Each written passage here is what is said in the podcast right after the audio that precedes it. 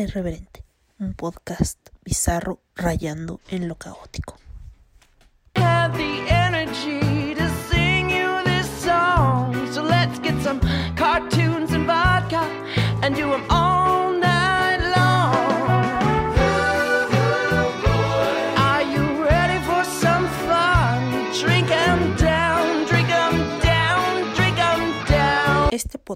Es irreal y grosero. Las voces célebres son pobres imitaciones y por su contenido nadie debe escucharlo. Estoy aquí, soy catástrofe y no he muerto. Un demonio robó mi voz y apenas la recuperé. Bueno, varios demonios, pero eh, negocié con ellos un poco. Eh, no sé. Esta semana debí de haber este subido episodio, pero pues no, no subí nada. Sorry. Sí, insisto, los demonios tenían plagada, plagado, ¿eh? raptada mi voz. Y hay un gato que maulla y el señor del agua está allá afuera queriendo que le compre agua. Pero no, yo tengo agua. Agua. Ay, perdón, me dolió. Le pegué a mi compu. Sí, con mi termo. De agua. Y... Buen estado. Eh, recibí algún tipo de retroalimentación, por decirlo así, de parte de ustedes. Escuché un poquito su voz, ¿no? Este. Y, y, y, y así hacen los ratones. No esperen, dejen ver. Yo tengo cosas que decir.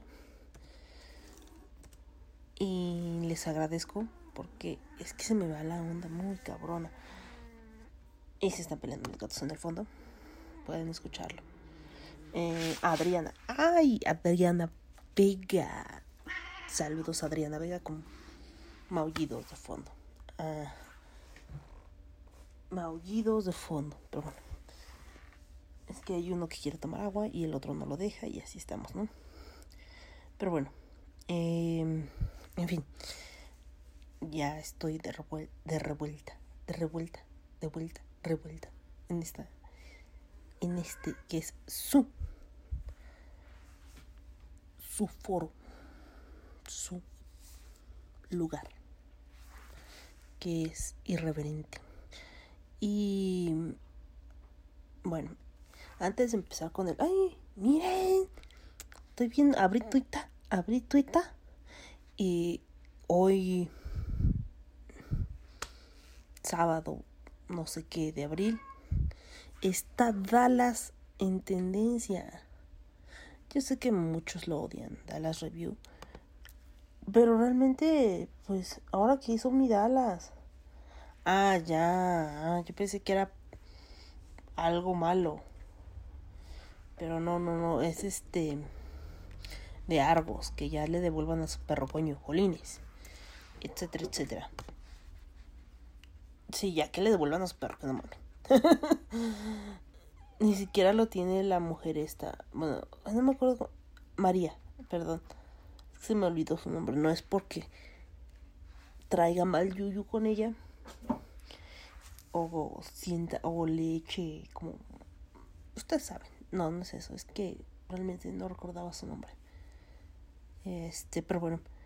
Y. Y bueno no sé si sigo sorprendido con los fans de Dallas, la verdad. ¿Por qué? No entiendo, es que no entiendo qué pasó. Yo solo vi el, medio el video de... de...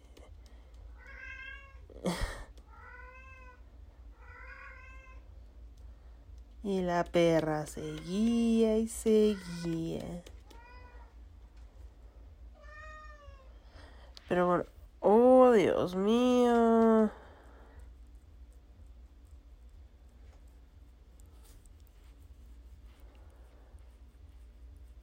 Oh, por Dios, pero bueno. Ya, luego, luego les leo el chisme, luego les digo el chismecito de Dallas Review que estoy leyendo. Pero sí se me hace muy raro que, que Dallas estuviera en tendencia en Twitter en México. Este...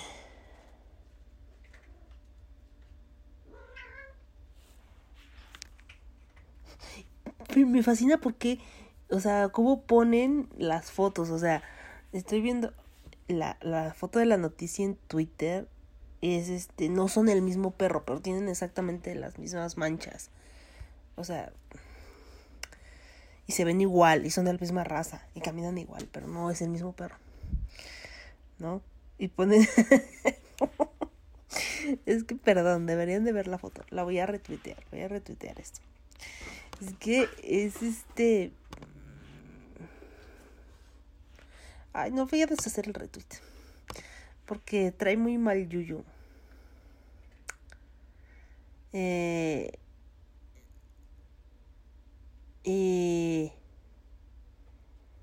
porque es de una hater. Entonces, pero bueno. Está la foto de Dallas con su cara de loco, la cara del perro de no sé qué coño hago aquí y la cara de Miare de sufro tanto. De Dios mío, sufro tanto. Por cierto, ¿qué le habrá pasado a esa mujer? En fin, este. Yo digo que ya le regresen al perro, ya la chingada.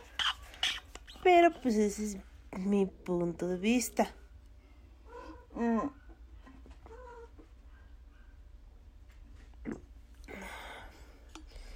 Y. ah,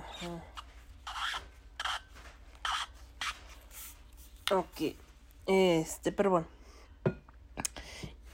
¿Qué aprendimos de esto? Que no te pueden acusar de calumnias si tú realmente crees que es lo que estás diciendo. O sea, por ejemplo, si dices que tu primo es ratero, pero tú lo crees, aunque no sea cierto, no lo estás calumniando. Porque para ti es verdad. O sea, no estás mintiendo según tú. No sé si me explico. Pero bueno, ya hablé mucho de este Twitter. Porque estaba leyendo en el Twitter. Les digo que es como si estuvieran aquí viendo la computadora conmigo. Le di retweet, pero lo deshice, la verdad. Es que sí, está muy mal. Da risa un poco porque no mames, o sea, hasta. ¿Qué pedo con esa gente? O sea, cuando te cae mal alguien, sí es muy cabrón, ¿no? Como que, que te cae muy mal a la verga.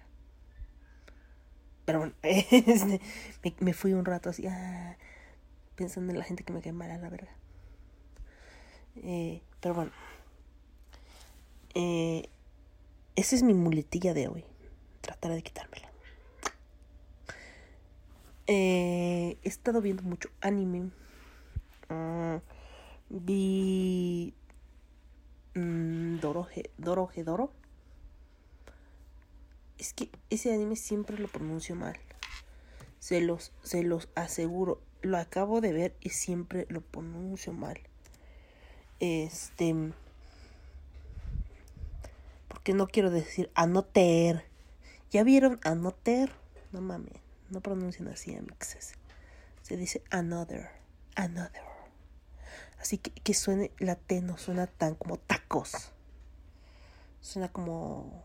casi como una T. Another. Another. ¿Sí? ¿Sí entienden la diferencia? Anoter. Sí, anoter, ya la vi. No mames. No. Al menos que se les escuche la voz. Ese. ese toque, ese fino toque de elegancia.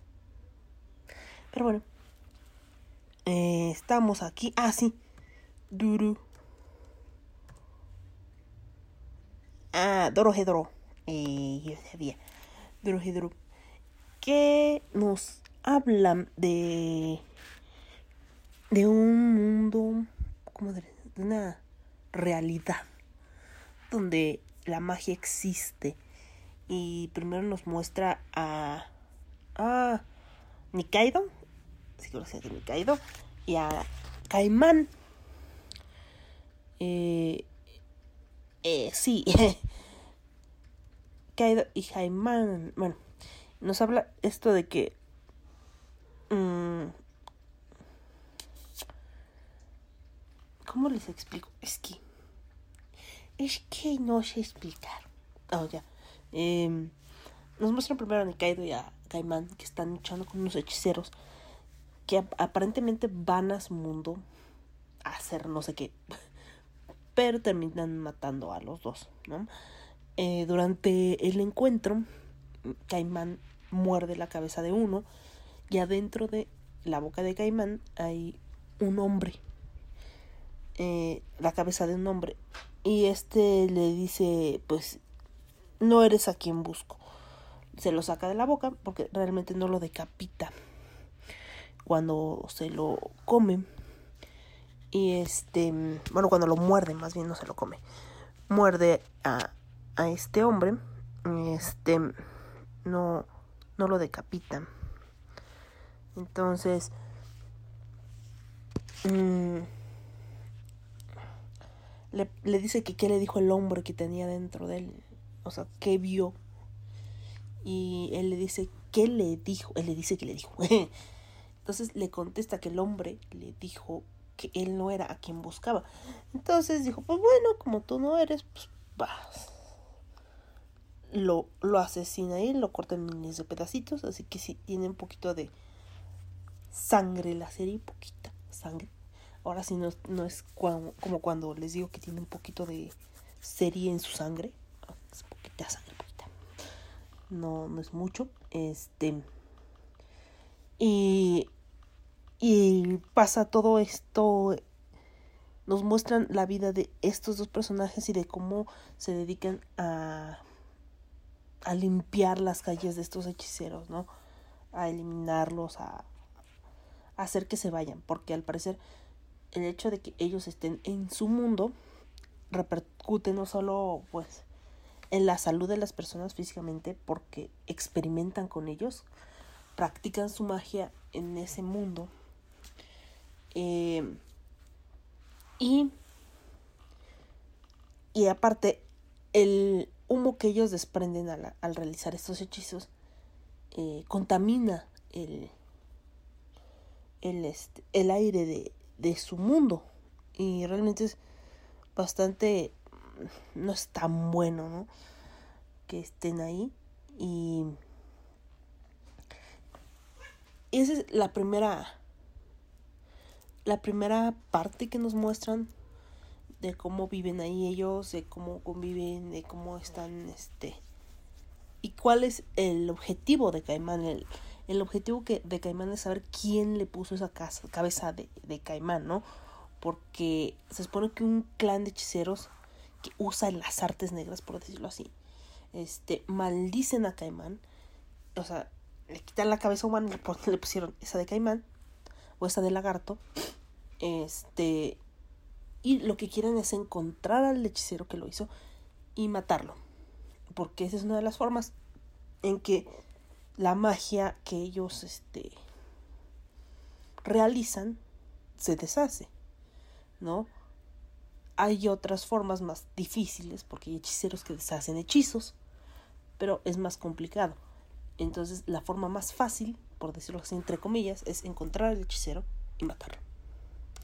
Pero bueno, ese es ese es el punto de vista de este Caimán y, Nika, y Nikaido. Nikaido, ya estoy como la profesional. eh, Nikaido, este.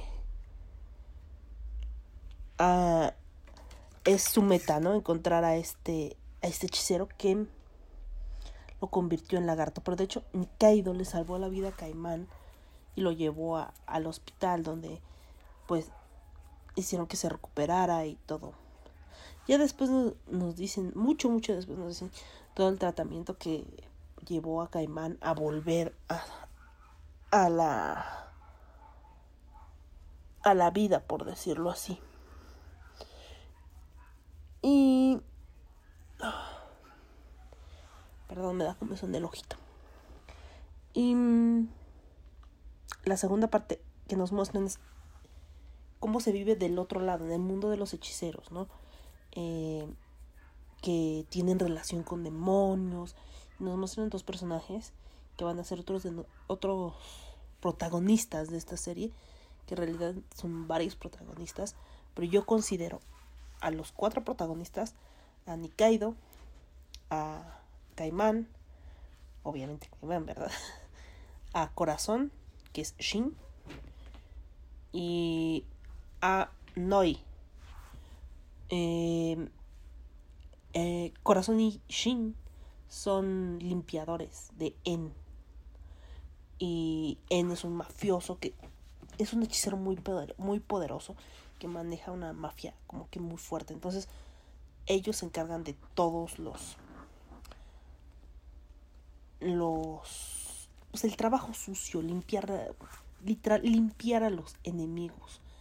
Y si le causan problemas al jefe o algo así, ellos. Ellos van, ¿no? Ellos defienden el clan, por decirlo así. Y, y también nos muestran su relación, cómo comenzaron y quién es Shin. Y incluso qué relación tiene con, con algunos de los amigos de Caimán y, y Nikaido. Eh, yo creo que es una serie muy corta. En Netflix están 12 episodios y un OVA. En el OVA nos muestran, podríamos decirlo, un día cotidiano en, en, cada, en la visión de cada uno de los personajes. Eh, incluso hay como un baile en el que adoran demonios. y sale Shin. Y es cuando realmente se conocen, por decirlo así, por primera vez. O tienen trato por primera vez cercano, Shin y Noi. Que es el señor corazón y Noi. Eh, es- le digo corazón porque él trae una máscara literal de corazón. Así que sí es fácil de identificar. y cositas así. Yo creo que mm, sí queda mucho de ver porque no tiene un final final. Nos deja en, en suspenso. No, no sabemos si, si Caimán encuentra realmente quién es o tiene una pista certera de lo que de lo que busca o solo retrocede no yo siento que Caimán en lugar de avanzar al final de la serie retrocede mucho. Retrocede mucho y este y yo creo que ya sé quién es Caimán no sé si esté a la venta el manga en México pero estaría muy padre leer el manga de Doroje Doro entonces pues vayan a verla está en Netflix son dos episodios y un OVA como de media hora. El OVA así que pues pueden pueden verlo si gustan no Eh, también vi Violet Ever- Evergarden Violet Evergarden ah pero bueno. Realmente yo había estado muy reacia a ver esta esta serie ya hasta vi la película. Entonces pues imagínense si ya ya sé qué pinche tiempo tengo no pero bueno eh, también es muy corta. Creo que son 12 episodios también. Algo así. Y nos habla de una doll por decirlo así que es una chica que es utilizada como arma al principio y al final de la guerra pues queda como en despropósito, ¿no? De hecho mm, pierde las manos en la guerra y tiene unas manos así como metálicas. Dice el material, pero no me acuerdo de qué son. Ay, como casi tiro el teléfono. Eh, no me acuerdo de qué de qué son. Entonces ella es como que muy plana, empieza como que muy plana y a veces es bastante difícil empatizar con el personaje. Pero resulta que fue criada por un general. Y, y él la, la llevaba consigo a todos lados y le daba órdenes. Entonces, mm, al final de la guerra, ella la encontraron muy mal herida. Y yo desde el principio dije, pues si no está el vato este, ya no estuvo, ¿eh? Efectivamente. Spoiler alert. Pero es más que lógico, o sea, todo el mundo lo da a entender. Porque, bueno, mm, el, el muchacho que la va a recoger al, bueno, que la va a recoger al hospital le dice que el general le, le dio como órdenes de que después de la guerra él se, la llevara y la llevara a vivir con los Evergarden para que pues estuviera ahí y viviera como pues de lo más tranquila, ¿no? Y ahí es cuando dices, ¿y por qué no fue por ella? Si ya no hay guerra. ¿No? O sea, si, como que, ¿por qué no él mismo la fue a llevar a, a donde tenía que estar, ¿no? Esa es la primera pregunta. Pero bueno, ella llega a los Evergarden y él le ofrece trabajo en un edificio de correspondencia de correos. Y ella quiere ser memoridol. O sea, sigue siendo una doll, por decirlo así. Pero lo que quiere hacer es escribir cartas y saber qué significa la frase te amo, que sería en japonés aishiteru. Y y él le dice que pues no, que pues como que no es tan empática como para entender algunos sentimientos de de los de los clientes, ¿no? Y que no sabe qué tan eficaz eficiente sea. Y, y ella insiste, así que la dejan trabajar y al principio sus cartas son estoy muy bien, sin nada por sin nada que reportar. Bye así de, no tengo nada que reportar, me caes gordo. Entonces, ok. Eran como reportes militares y al principio eso le causa mucho problema. Pero nos cuenta cómo ella va preparándose y empatizando y conociendo mejor a los demás y teniendo un desarrollo de, de personaje muy bonito en el cual ella logra liberarse de ese de eso que tenía como base que era como que la mayoría la veía, como un instrumento más que un, más que como un ser humano ya que de por sí era huérfana no tenía como que a nadie más que a su general. Creo que sí es general. Bueno al militar este que la, la cuidaba y la y la crió y todo pero de hecho él le pone el nombre Violet porque dice que merece, merece tener un nombre. Ay, ay, ay, piojito, piojito. Era un pelo. Ay, un pelo. Bueno, entonces le dice que merece tener un nombre. Y en, en alguna parte de las últimas batallas él le, dice que viva. Que viva. Que esa es su última orden, que viva. Mm. Eh, por las condiciones en, la que, en las que él le da la orden, para mí es muy evidente que él no sobrevive a ese último ataque. Pero pero bueno, Violet siempre tiene esa esperanza de que él esté vivo y de que se vuelvan a encontrar y que en algún momento deje de estar ocupado en lo que sea que esté ocupado y vaya a verla. Cosa que no pasa. y es bastante triste. Entonces, el camino de Violet se va topando con muchas personas y de ser alguien a quien no le solicitaban sus cartas, se convierte en alguien muy solicitado porque en parte su crianza como militar la, la apoya mucho, la ayuda mucho con cómo relacionarse con la gente de de sociedad, por decirlo así, ¿no? O sea, como que le es más fácil adaptarse a las normas tan estrictas de una clase alta, ¿no? Se llega a relacionar con gente de la realeza, con princesas, con duques, porque... ¿Ok?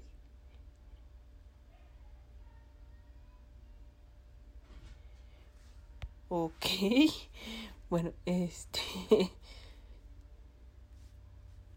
y y es más fácil para ella como tener esa interacción. y, y estudiando con libros y poesía y cosas por el estilo, pues sus cartas ay, se hacen más y más mm, pedidas, por decirlo así. Y bueno, eh, ¿qué otra cosa?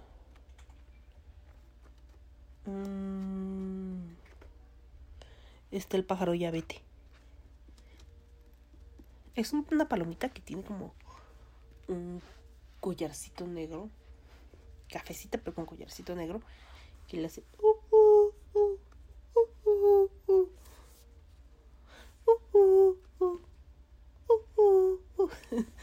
Y mi madre dice que dice ya vete, ya vete. Claro, es que estoy escuchando al pájaro este. Bueno, esta, este episodio nació de, de la inspiración de, de ver a, a alguien, ¿no? Y, y pensar que qué tipo de gente quiere que, que la sigan, ¿no? Mm, o sea, decir, sí, sígueme, tengo 12 años, tengo 15 años, tengo 16 años. Y, y soy bien sensual. No sé qué tipo de, de atención desea desea esta persona tener, pero bueno, de ahí recordé el tema. Y vamos a empezar desde lo más antiguo, por decirlo así. Eh, en un momento voy. Ya vete. es que es el pájaro. Miren, hojas, sí sé leer. Ay, mira, yo no sabía que tenía esto aquí. No inventes, ¿hace cuánto que no abro este libro? ¡Wow! ¡Qué bonito! Ahora sí. ¿De qué vamos a hablar? Vamos a hablar de esto. Lolita, luz de mi vida, fuego de mis entrañas, pecado mío, alma mía. Lolita. La punta de la lengua emprende un viaje de tres pasos, paladar abajo hasta apoyarse en el tercero, en el borde de los dientes. Lolita. Era lo, sencillamente lo, por la mañana, cuando estaba derecha, con su metro cuarenta y ocho de estatura, sobre un pie enfundado en un calcetín. Era Lola cuando llevaba puestos los pantalones. Era Dolly en la escuela. Era Dolores cuando firmaba. Pero mis brazos siempre Lolita. Entonces, vamos a hablar de las Lolitas. Así es. ¿Y de dónde viene ese término? Bueno, ese término no es. no nace en Japón. Mm, nace en... Bueno, viene de este libro, Lolita, que si no saben que existía, es hora de dejar un poquito el anime y ver un poquito, abrir un poquito un libro. Pero bueno, eh, viene de ese libro, de Vladimir Nabokov. Y lo que les acabo de leer es el principio, casi el principio, porque incluso el prólogo es este es ficticio, por decirlo así, porque nos, nos habla de cómo este hombre muere en la cárcel antes de recibir su sentencia y muere de una trombosis. Entonces, el, psiquiatra, el psicólogo, el psiquiatra que lo, que lo atiende, pues tiene permitido eh, publicar, por decir así, sus memorias de este hombre que está enfermo, está mal, por decirlo así. Tiene esta, este pensamiento perverso. De alguna manera, es una forma de describirlo. Em,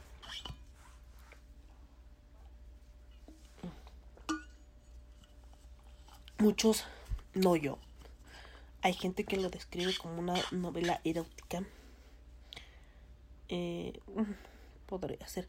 Pero no es una novela de amor. Y tampoco no sé, erótica Tal vez se basa en la forma en la que está escrita, ¿no? En la prosa que maneja Nabokov en esta novela. Que de hecho yo no sabía, pero tiene un predecesor que se llama El hechicero, que es un cuento largo, por decirlo así, no llega a ser novela. Que fue antes de Lolita. Que dicen que tiene pues más más erotismo el hechicero que Lolita. Y amor está aquí. Pero bueno. Entonces, Lolita, ¿qué va Lolita? Como ya, ya habrán escuchado, este hombre está enamoradísimo de Lolita, pero nos cuenta cómo es que él cuando era, o sea, ¿por qué? ¿Por qué se enamora de Lolita? Eh, es que cuando él era muy joven se enamoró de una muchacha, de una niña de su edad. Y este y ella murió. Entonces, como que desde entonces se le quedó ese gusanito de o esa esa herida, por decirlo así. Oh, Perdón. De de estar con una niña que de hecho él dice que no no son todas las niñas, ¿no? Él les dice ninfulas. Y Dejen, dejen busco. Bueno, ahora sí ya lo encontré. Ahora creo que ha llegado el momento de introducir la siguiente idea. Hay muchachas entre los 9 y los 14 años, sí,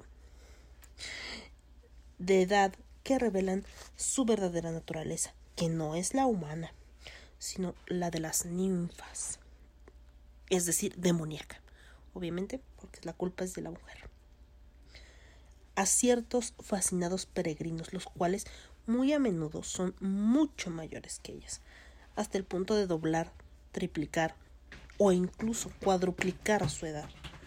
Propongo designar a estas criaturas escogidas con el nombre de ninfulas.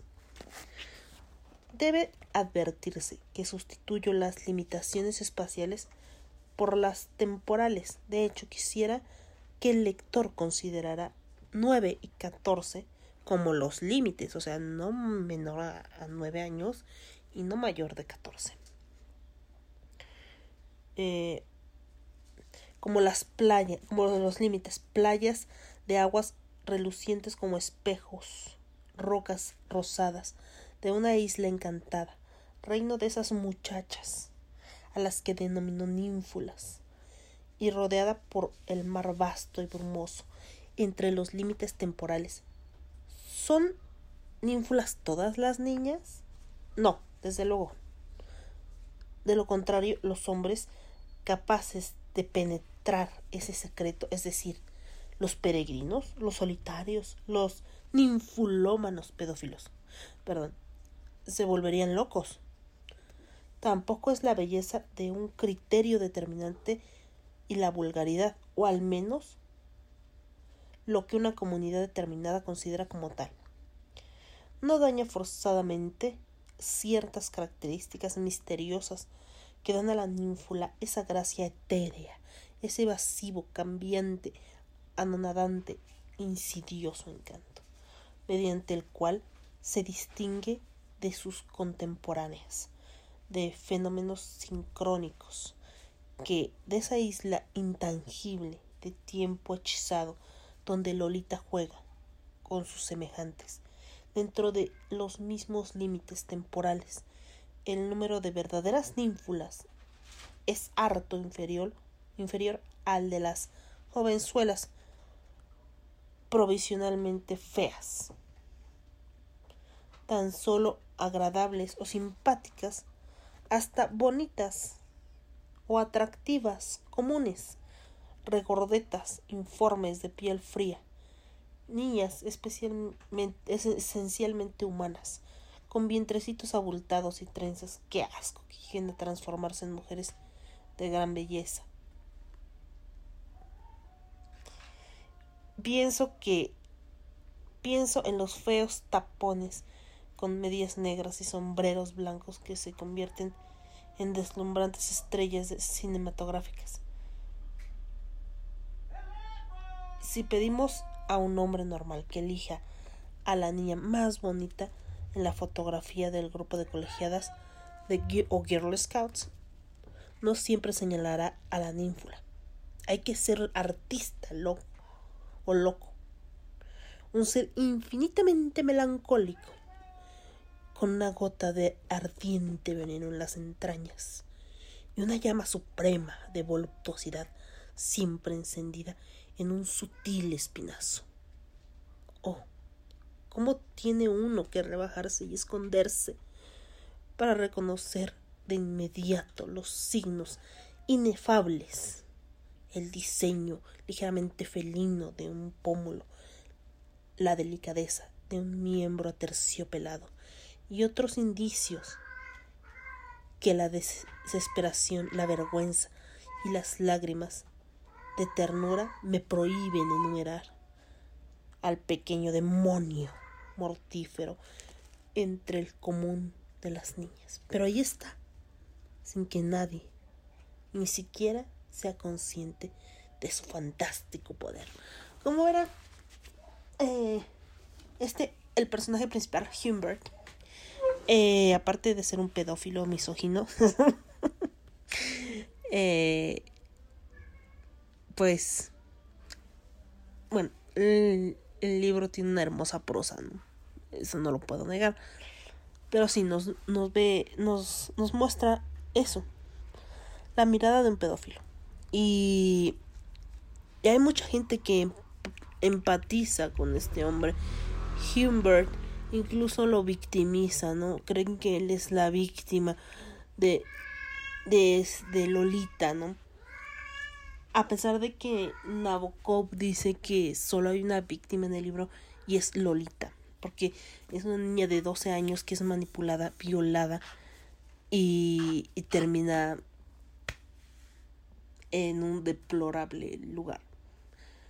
Pero, pero pues, muchos, principalmente varones, consideran a Humbert una víctima porque es seducido por Lolita.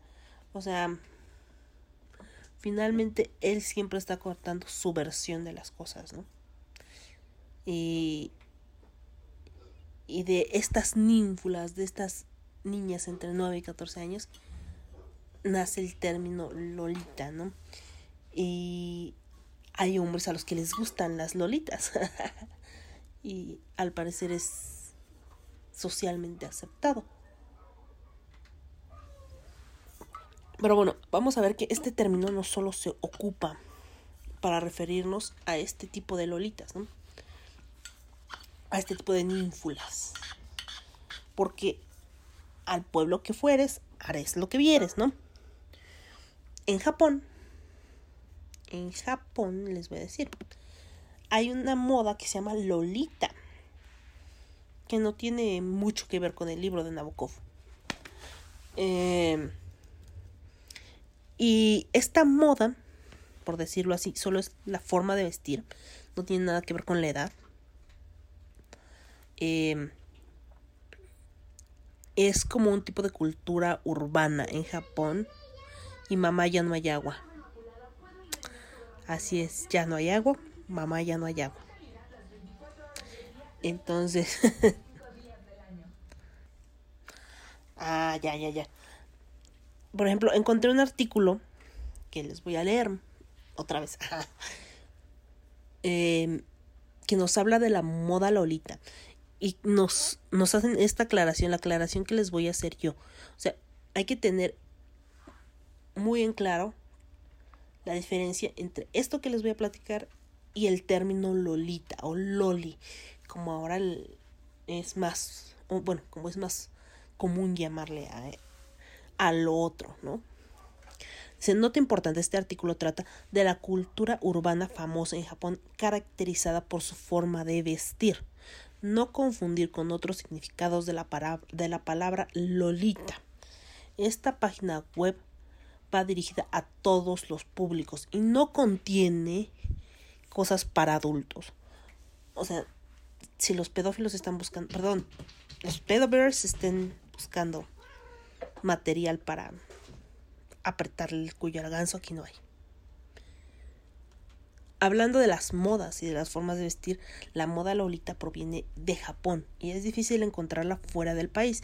Es una moda mayormente femenina, donde las japonesas se visten de una forma muy característica con vestidos llamativos y de aspecto delicado, con peinados y maquillaje complementarios muy elaborados, muy elaborados, muy elaborados, perdón. En muchos sitios clasifican esta moda como cultura urbana, dado que sigue unos patrones muy característicos. Existen varios tipos de lolita dentro de la rama principal. Por un lado podemos encontrar la moda de lolita clásica japonesa o classic lolita, que tienen una estética aristocrática con vestidos similares a los que se vestían en las clases altas de Japón de los siglos atrás con kimonos negros o de colores estampados con dibujos muy elaborados. Por otro lado, también podemos encontrar las sweet lolitas o las dulces lolitas, con una estética más moderna influenciada por el estilo kawaii. Estas usan ropa de colores más vivos, rosa, blanco, azul, celeste, y tienen una apariencia más delicada. En ambos casos, a veces se ha comparado a las chicas de estética perfecta y delicada. Por último tenemos a las gothic, lolitas, que se visten de colores oscuros, de una forma similar a los góticos, mezclando la cultura gótica con la suya. Este, en esta moda tenemos, por ejemplo, la suite lolita, son vestidos zampones con muchos solanes, este, y son como, parecen como muñequitas, por decirlo así zapato, la botita alta, se ve muy cookie. De hecho, me gusta mucho esa forma de vestir, pero no creo que pueda usarla nunca. Pero bueno, eh, en fin, es, es muy, los corsets, todo eso. Y la, las góticas, gótica Lolita es como que más oscura. No sé, no sé si me di a entender. Como que tiene más ese estilo gótico. Nos, manejan nada más colores negros, el color negro y blanco, rojo tal vez. Este son como que más yo siento llegando a lo vampírico, según yo. Si estoy cagando a la, perdónenme la vida. Este adicionalmente también existen otras subtendencias de forma de vestir, como las que es Hime, que significa princesa, country, que es vida de vida rural, así como Uptown Girl, eh, Waiki, que es la tradicional, el Kuro, que son los vestidos negros, Shiro, vestidos blancos, Cyber Lolita, que es como más futurista, Punk casual y The Maid. El origen eh, de la moda Lolita viene de Japón, al igual que otros estilos como los otakus o el bueno, de ahí viene la onda otaku, el cosplay y las cosas kawaii y todo eso. Y comenzaron en Japón entre los 70 y los 80 y fueron mezclando varias culturas distintas hasta dar como resultado la forma de vestir que conocemos actualmente. Mm, esta moda es mayormente presente, como les digo, en chicas de entre 17, 16 y 30 años ¡Eh! No, ya me pasé. Aunque su fama se ha extendido a otros países asiáticos del resto del mundo, como por ejemplo Latinoamérica y algunos países europeos. Eh, podemos contar entre sus intereses y actividades que pues, pueden variar en función de la subcultura a la que pertenezcan. Mientras que las clásicas se interesan por vestir de una forma más sobria, las subculturas que se relacionan al estilo más como caguayoso, más tierno, por decirlo así. Este estilo se refiere mayormente a la forma de vestir y a la apariencia de los objetos. Entonces, eso es como Lolita, el estilo Lolita, ¿no? La forma de vestirse. Esa es una, una forma de, de interpretar este concepto. Pero, incluso hay, hay una, hay una, mm, un anime que se llama Rosen Maiden que habla de muñecas extrañas, como que hablan y todo eso.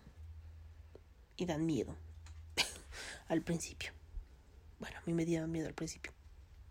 Ya después ya no. Pero bueno, que utilizan como esa forma de vestir de Lolita. Y aparte son muñecas que aparentan ser un, una niña entre 9 y 14 años. Eh, que a la larga lo sigo pensando y es esa esa cosa ese ese ese anime es algo bastante bizarro que aún no entra en mi cabeza bien no termina de entrar ahí pero bueno ya hablé mucho entonces les voy a poner una canción de no sé qué. Es que no ah les voy a poner Lucy la canción que sale en Nana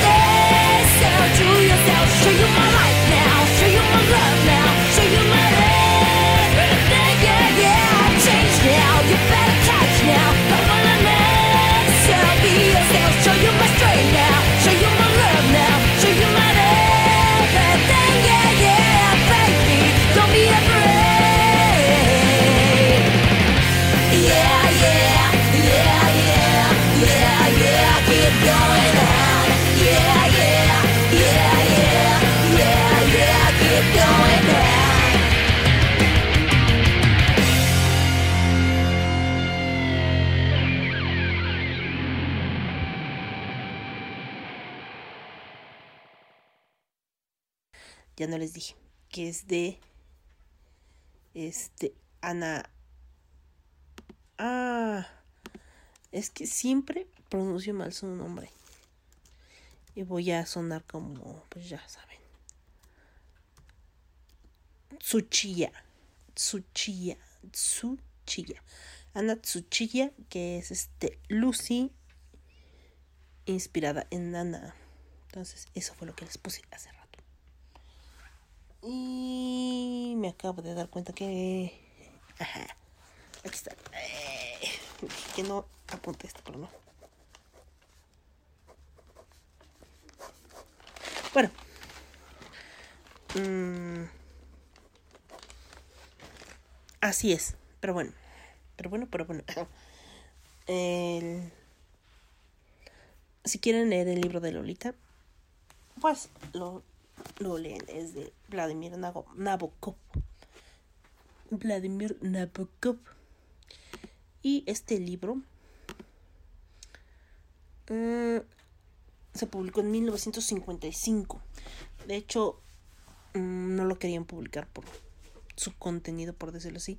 Y él dice que lo empezaron a publicar hasta la primera parte. Cuando llegó la segunda parte, que es cuando se separan, eh, Lolita Humbert, eh, como que a la gente perdió el interés.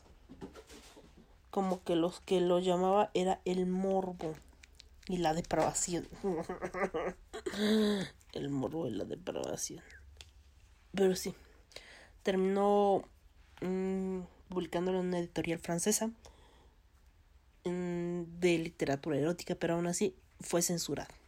A pesar de que, pues era ese, ese tipo de... mm, de de cómo se llama de lectura no el hecho erótica.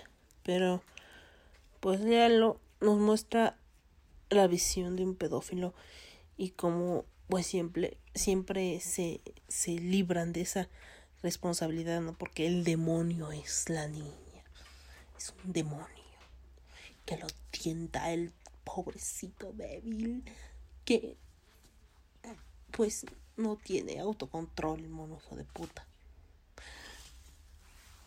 Y de hecho el personaje se casa con una mujer con un aspecto como infantil que pues termina termina divorciando, termina poniéndole el cuerno primero y se divorcia de ella.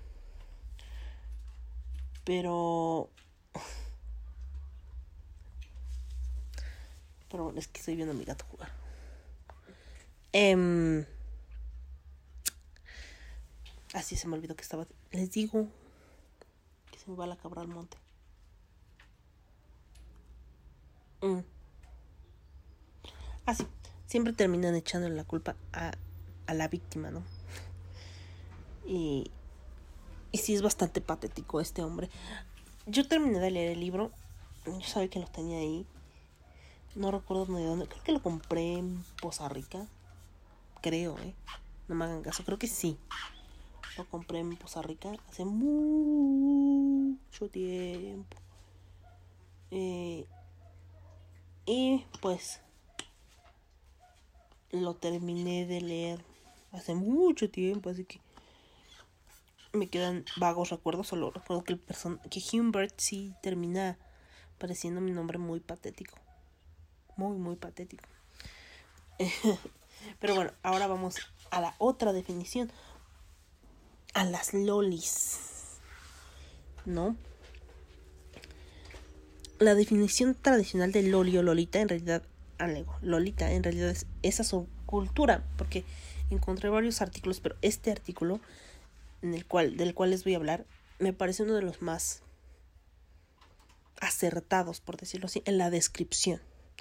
Luego, mm, de la loli viene de la palabra lolita, que es la subcultura de Japón, que es, les digo, esta forma de, de vestirse de con un estilo victoriano, con olanes, o ya sea muy tradicional, con su kimono, con su con su estilo así todo lindo, todo cute.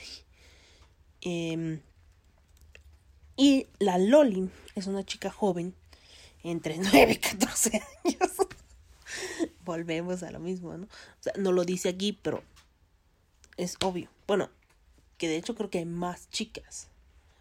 Pero bueno. En el mundo del anime y el manga, la Loli es una chica joven de edad en la pubertad. Es una chica que tiene apariencia de niña o de chica muy joven. Ese es otro, otro. Bueno, bueno, ahorita les digo. Y bueno, por razones estéticas o de personalidad, etcétera, usualmente se representan con estilo ero kawaii o linda erótica. En el mundo del anime, el nombre loli es muy cercanamente relacionada al lolicon, que ya hablamos de este concepto en hentai, que también lolicon y shotacon viene de lo mismo. Eh, es la contracción de loli complex o shota complex, que pues son estos hombres, bueno, son es que no voy a decir hombres, estas personas, porque no dudo que haya mujeres que sean shotacon o lolicon, eh, que que les atrae, ya sean niñas, es que para mí siguen siendo niñas, niñas o niños, sienten esa, esa como atracción erótica, por decirlo así, les gusta ver como ese tipo de estética de cuerpo de una persona bastante menor de edad. Eh, si han visto anime, pues obviamente han escuchado la palabra lolicon o loli eh, bastante, ¿no? Luego es, es esa contracción del Lolita Complex.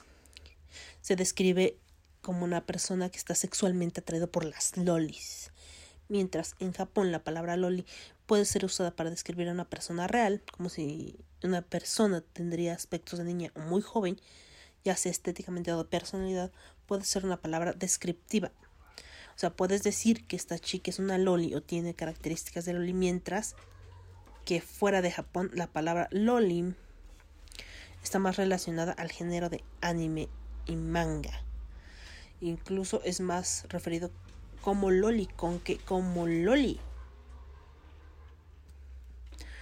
Ahora, para evitar confusiones entre la definición, definición tradicional y la definición de anime, eh, de la que ya de la que ya hablamos, que es la vestimenta, mm, loli, como es en anime, lo interesante es que, obviamente, o sea, es que aquí manejan, te dicen lo interesante, es que aunque te sorprenda, así, es que seguramente eres una maldita papa.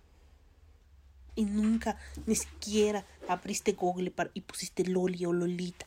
Y nunca supiste del libro de un señor que se llama Vladimir Nabokov. Este. Entonces. Dice. Nos, nos aclara que pues este término viene de, de este libro. Este artículo que estoy leyendo. que está relacionado con la novela de Vladimir Nabokov. Y se, es de, pues, habla de un hombre que se enamora de una niña de 12 años. Y de ahí nace pues la, la definición de Loli, ¿no? La que les leí de ninfula, ¿no? El hecho de que sea una niña entre 9 y 2, 14 años, 9 14 años, que tiene esa, ese, ese je que solo los locos y lo, o los románticos o los, no sé cómo carajos dice este Humbert, solo unos cuantos pueden detectar ese, esa magia dentro de una, una niña, ¿no? Que yo solo veo perversión. Em, pero bueno.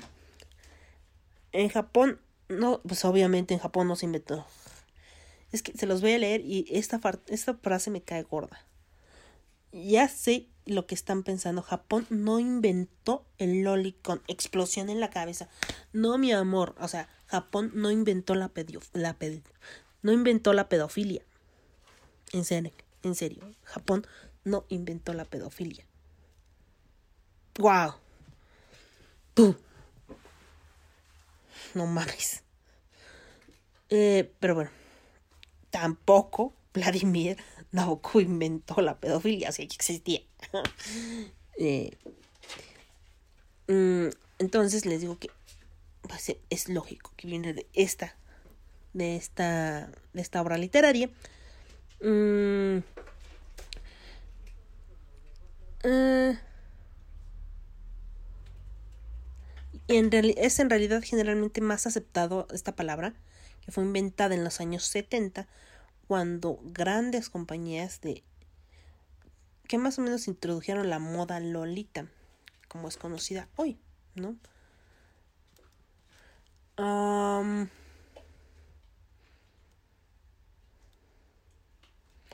A ver, hay una idea equivocada sobre la loli, anime y manga, que mucha gente tiene, es que mientras hay una chica adolescente o una chica joven involucrada en la situación romántica, automáticamente es lolicón o loli. No. O sea, yo... mm, ¿Cómo lo explico? Sí. Para el género lolicón, el hombre de... O sea, la pareja de interés tiene que ser mayor. ¿No? Generalmente es un hombre mayor.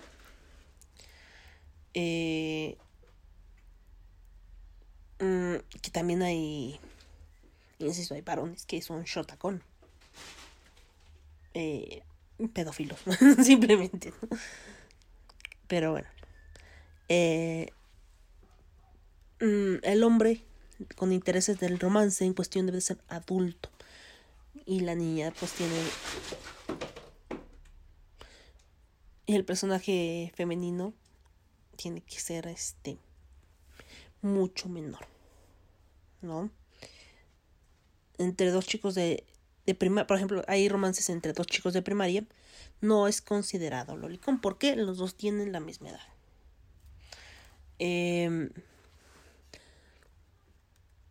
Mm,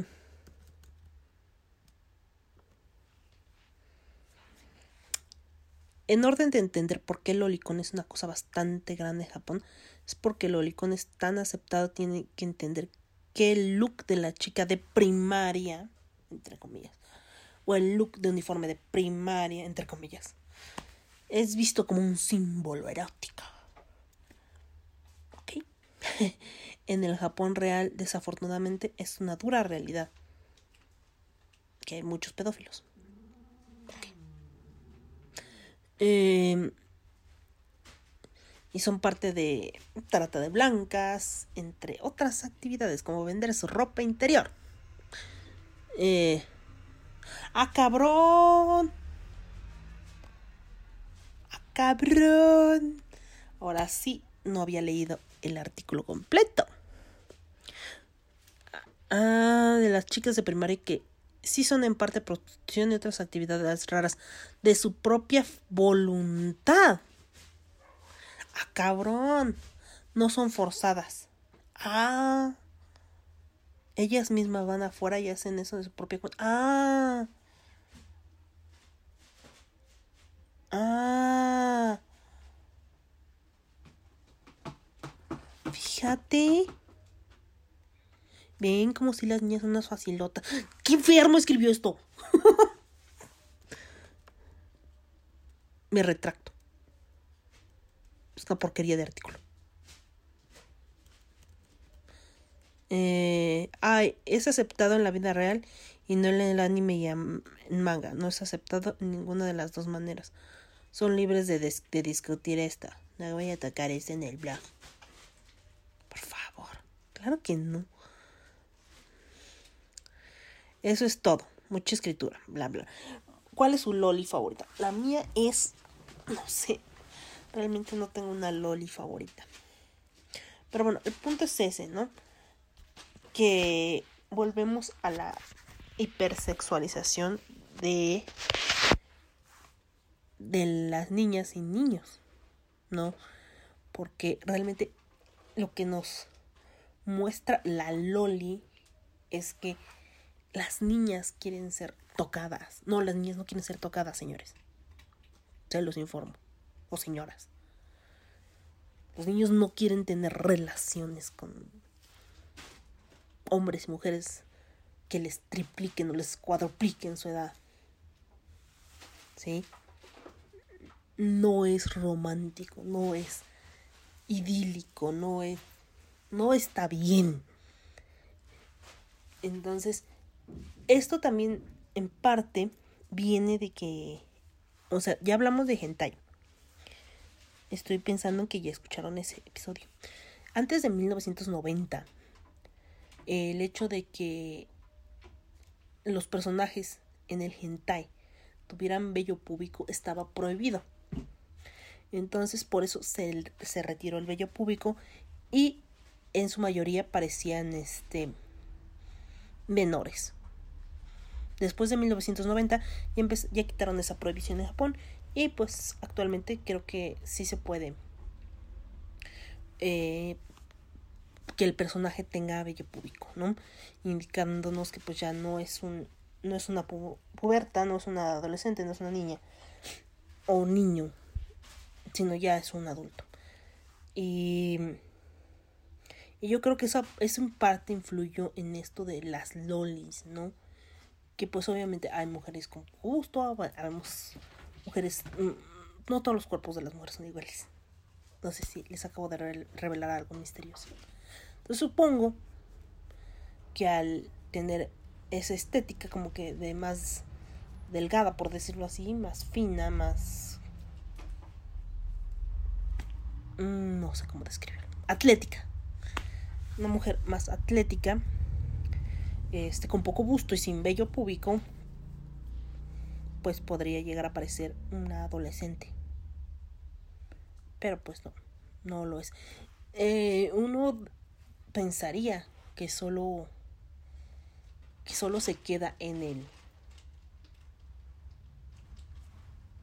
en ese entendido, ¿no?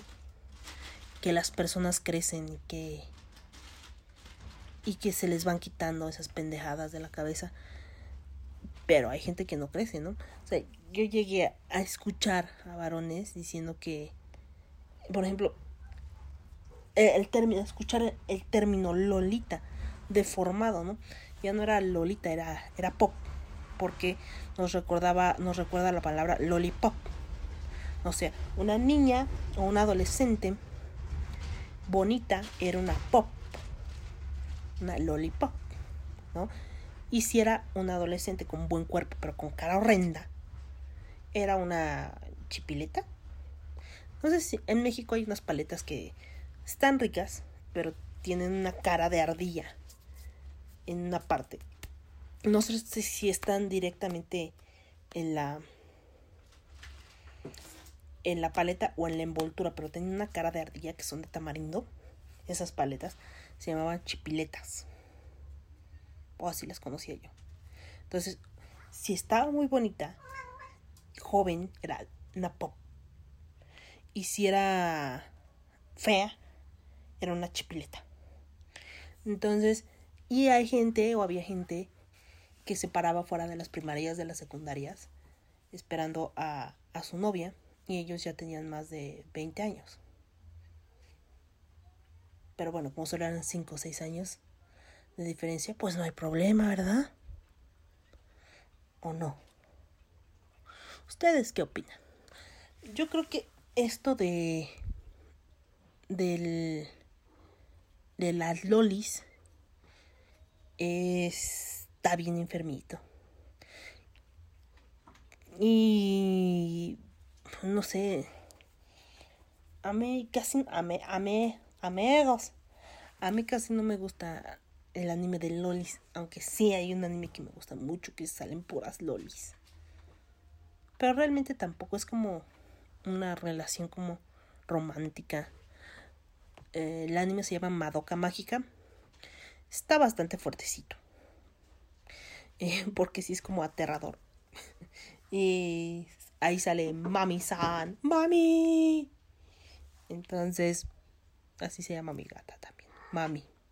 Mami, ¿estás ahí? Mami.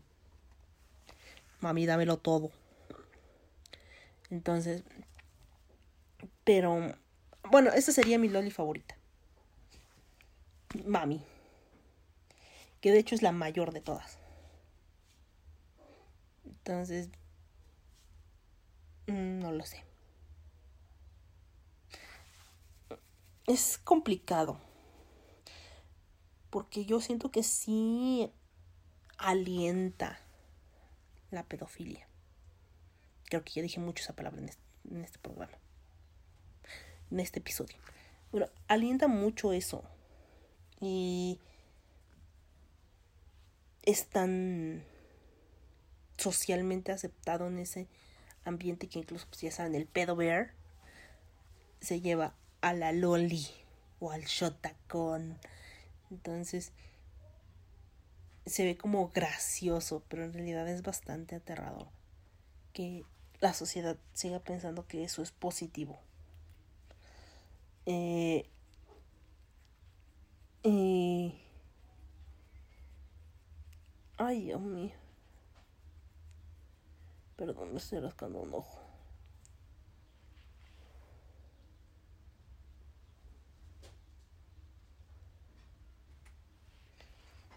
Ya. Y es preocupante, ¿no? Aunque muchos se escudan en los siguientes pretextos, ¿no? Se los voy a enumerar. es que sí parece loli, o sea, tiene la estética de una loli. Pero no es loli, ya es mayor de edad. Solo tiene poco gusto. Em, ¿Cuál otra? Solo es por la estética. Nada más es por cómo se ve. O sea, no es que de verdad sea como. como una niña. Otra, es fantasía. Es que no es de verdad. O sea, te insulta un dibujo. ¿Qué generación de cristal? No. ¿Por qué te molesta un dibujo? Estás mal porque, pues, solo es un dibujo, no es una niña o un niño de verdad. Entonces. ¿Por qué fantaseas con niños teniendo relaciones con adultos? Aunque sea solo en dibujo. No sé. Pregúntame yo. Eh, o por qué fantasean que fulanita, fulanito es menor, a pesar de que no lo sea. La cultura loli es muy, muy amplia. Y los lolicon la van a defender a capa y espada. Porque es como, pues, su vicio, ¿no? Sus amadas lolis. Que para mí eso de amor no tiene nada.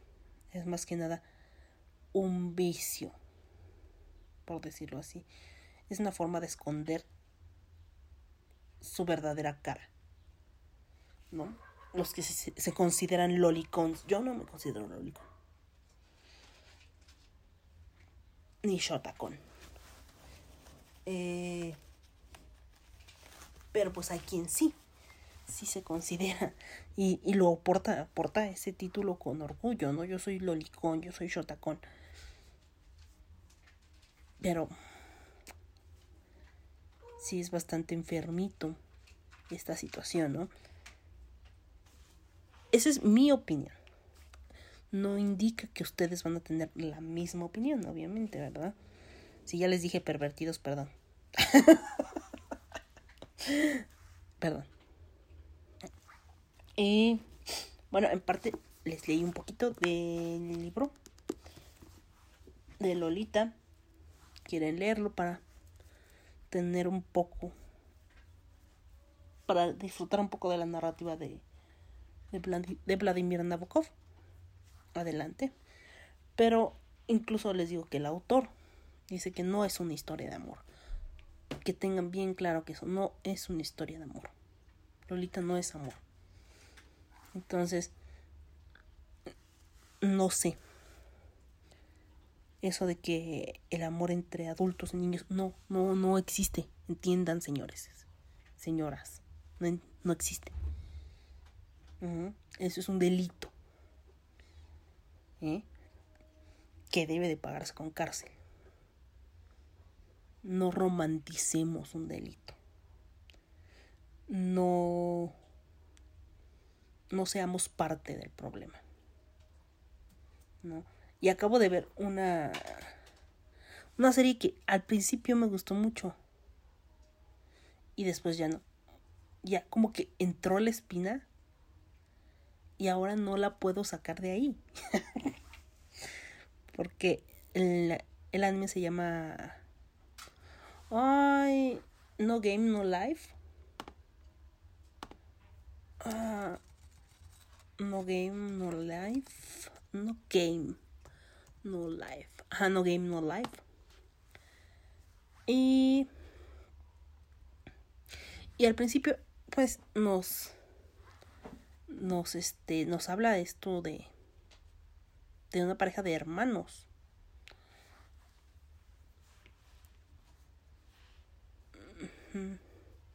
Espérenme, es que estoy aquí todavía.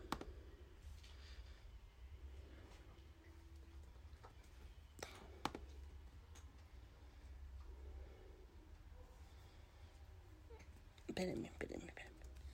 Es que.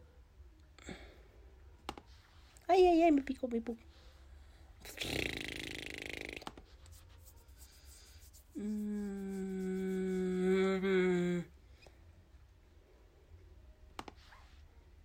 Es que no me acuerdo cómo se llaman los personajes principales. Mm. Pues no, no voy a donar. Sáquese. Sora y Shiro. Ah, sí. Ahí está. Sora y Shiro. Que son este. Dos hermanos. Al principio te dicen que son dos hermanos hasta ahí. A los dos son muy apasionados de los videojuegos. Un día estaban jugando con alguien en internet. Entre los dos, de hecho. eh, ellos hacen un equipo que son los sin nombre. Que nunca pierden. O sea, en el juego que sea, nunca pierden cuando están los dos juntos. Eh, juegan, están jugando ajedrez con alguien. Y ese alguien los transporta a. a otro mundo donde todo se maneja por juegos, ¿no? Entonces, pues a ellos les va muy bien porque no hay manera de perder, ¿no? Ellos nunca pierden en nada, ni en póker, ni en nada. Son las, son las meras piolas para los juegos. Para lo que le pongan, ganan, ¿no? Yo creo que a la morra de Kakeguri, no sé qué, una partidita de lo que sea con ellos ha de estar bien chida. Pero bueno, con apuesta, claro está. Mm, ahora que lo pienso. Pero bueno, bueno, bueno. Al principio me gustó mucho esta, serie porque hablaba de dos hermanos. Uno de 10, el muchacho tiene 18 y la niña tiene 11. Que entra en, en el concepto Loli. Totalmente. Em, pero después nos aclaran que si bien son hermanos, no son hermanos de sangre. Adoptaron a la niña. Al niño, perdón. Sí, adoptaron al niño. Adoptaron a uno de los dos. No me acuerdo cuál era. Y la vi hace poco. Mi memoria es tan corta. ¿Ven? Pero bueno. em,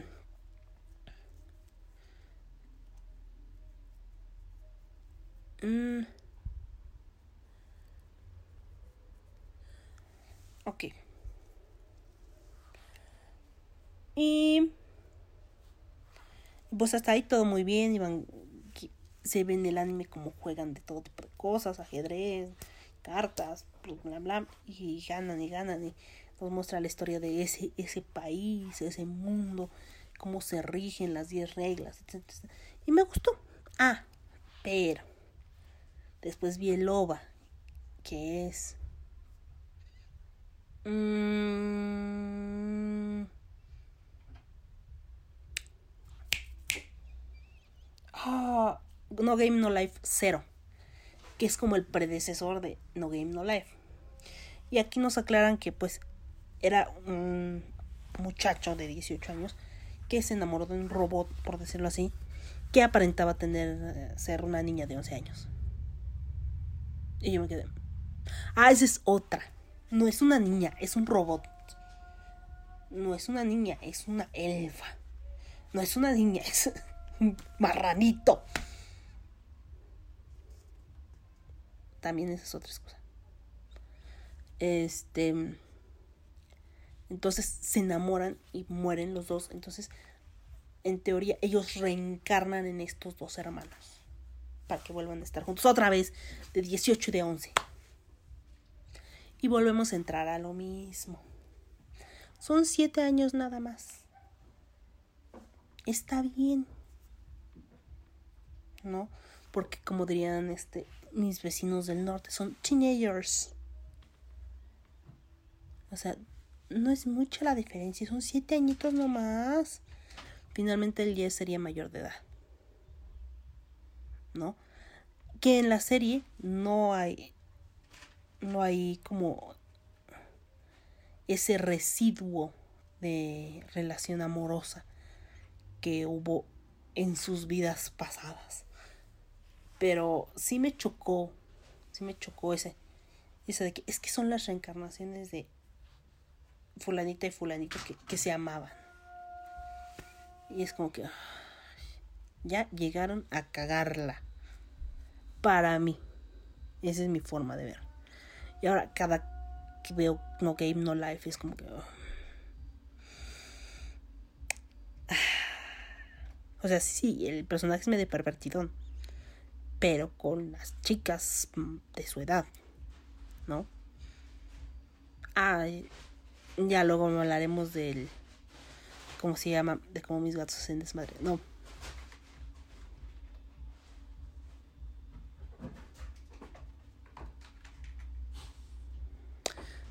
Del fanfic, no, del fanservice, fanservice. Ay, los fanfic me cagan. Los fanser del fanservice y de cómo estamos acostumbrados al fanservice, ¿no? Pero eso ya será en otra ocasión porque ya estoy aquí más de una hora hablando con ustedes. No sé qué, qué opinan de las lolis. Si es solo una máscara para para esconder algo más, ¿no? Y cómo llegan a, a manipular las cosas ciertas personas. Pero bueno, yo insisto que quiero creer que uno crece, evoluciona y se olvida de esas mamadas. O que no deberían de pensar esas mamadas. bueno, si tienen 14 años, pues es obvio que les gusta una niña de 13, de 12. ¿No? Porque están más o menos en su rango de edad.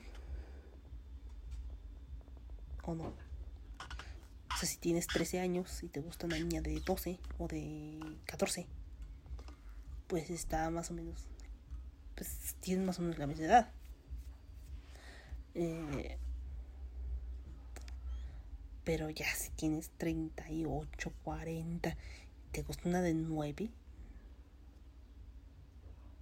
no mames. No, eso no se hace.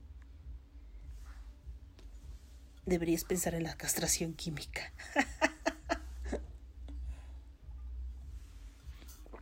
no, en serio. Sí se puede. en Estados Unidos lo hacen.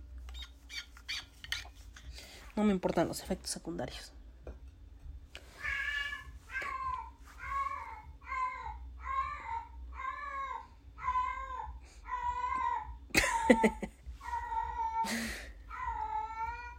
y bueno, esto ha sido todo por este episodio de Irreverente.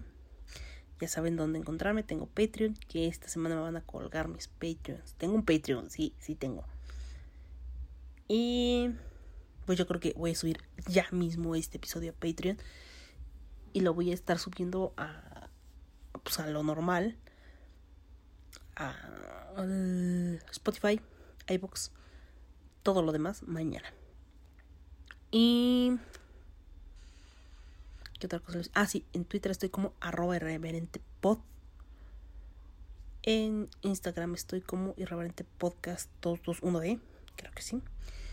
En... En Facebook estoy como irreverente podcast. Y en... No, en Patreon estoy como catástrofe. Ahí estoy. ¿Y qué más? Nada más. Les voy a poner una canción de no sé qué. Porque realmente eso lo pongo cuando edito. Y es la que me sale.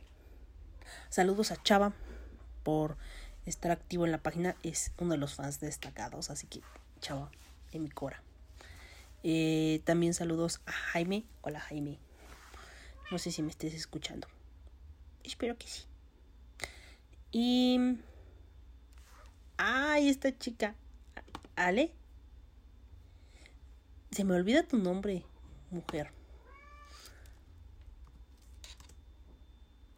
Y otras me voy a enviciar con el Twitter. No, este... mm, Adriana. Eh, saludos a Adriana. A Adri. Ah. Tenemos casi el mismo nombre. Casi. Casi somos tocallas. Pero bueno. Mm, con ustedes como cada episodio su catástrofe. Y les digo que pues... Bye bye, piojitos. Besitos, bye.